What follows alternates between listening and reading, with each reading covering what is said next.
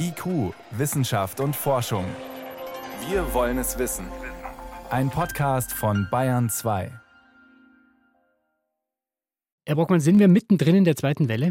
Ja, ich denke, das muss man jetzt gar nicht mehr diskutieren. Wenn man sich den gesamten Verlauf der Fallzahlen anschaut, dann sieht man eindeutig, dass wir jetzt in der zweiten Welle sind, wie so viele andere Nachbarländer in Europa auch. Also die Kurvenverläufe haben eine ganz ähnliche Struktur und jetzt beschleunigt sich dieser Vorgang wieder.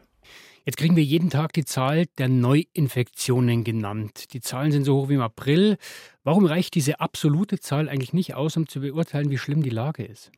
Die absolute Zahl der Neuinfektionen jeden Tag ist nur eine Dimension. Also mhm. man kann das auch nicht mit dem Frühjahr genau vergleichen, weil erstmal jetzt auch anders getestet wird. Und deshalb kann man das so direkt erstmal nicht vergleichen.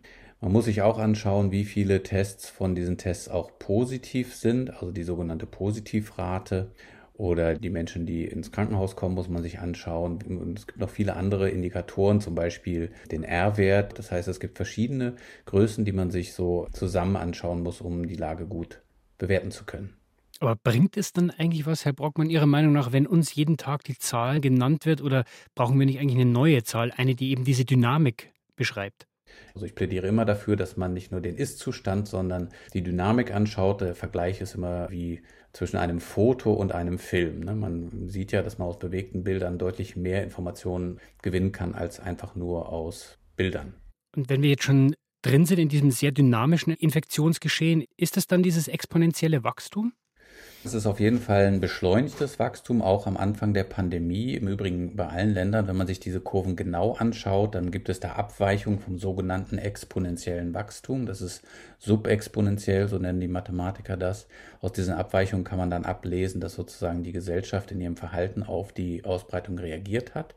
Deshalb ist das eine wichtige Information, aber es ist dennoch nicht so wichtig, ob das nun tatsächlich exponentiell ist oder etwas drunter liegt. Wichtig ist, dass die Fallzahlen, die jeden Tag dazukommen, anwachsen, also dass wir in einem Beschleunigungsprozess drin sind. Sie berechnen ja, wie sich die Pandemie sozusagen weiterentwickelt. Es hängt ja sehr stark von jedem Einzelnen von uns ab, ob wir uns an die Regeln halten. Spielen wir doch mal diese Szenarien durch. Wir halten uns jetzt alle an die aktuellen Regeln, die letzte Woche vereinbart worden sind.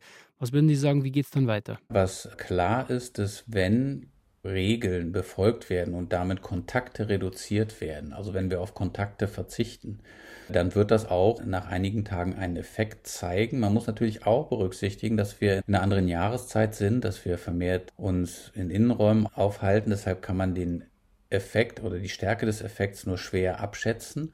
Aber man muss auch wissen, immer dann, wenn wir auf Kontakte verzichten, machen wir es dem Virus schwer, sich auszubreiten. Und im Extremfall, je mehr wir auf Kontakte verzichten, desto weniger stark kann sich das Virus ausbreiten. Also werden sich auch diese Maßnahmen, so sie denn äh, alle Menschen befolgen, auch wirksam zeigen.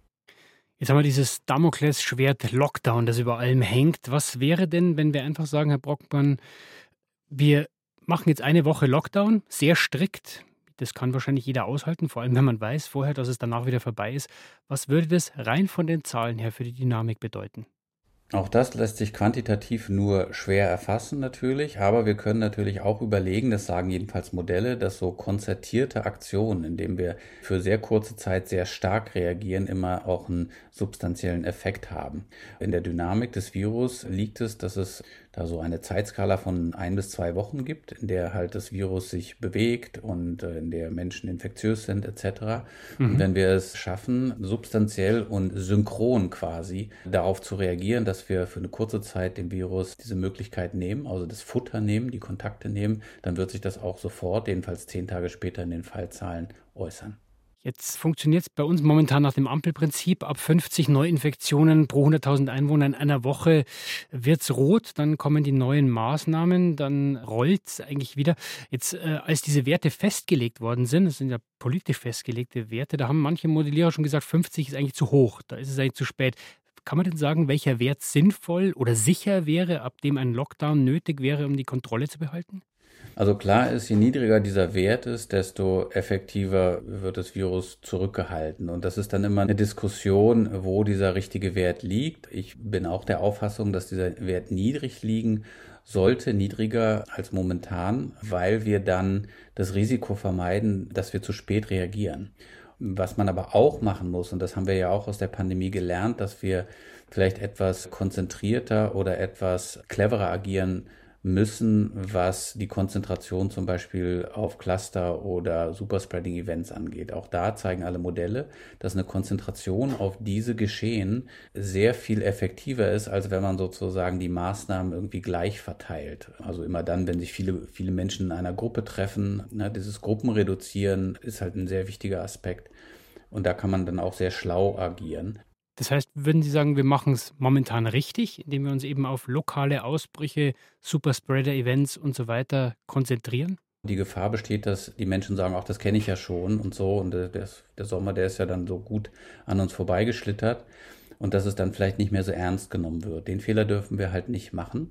Und deshalb ist es wichtig, dass auch ein Appell in die Gesellschaft geht, dass wir das tatsächlich selbst in der Hand haben. Das heißt, jedes Individuum, jede Person, jede Bürgerin und jeder Bürger können sich fragen, was kann ich machen, um Kontakte zu reduzieren, weil es in der Summe dann im Kollektiv dann funktioniert. Wo stehen wir in der Pandemie? Wir halten fest, es kommt immer noch auf jeden Einzelnen von uns an.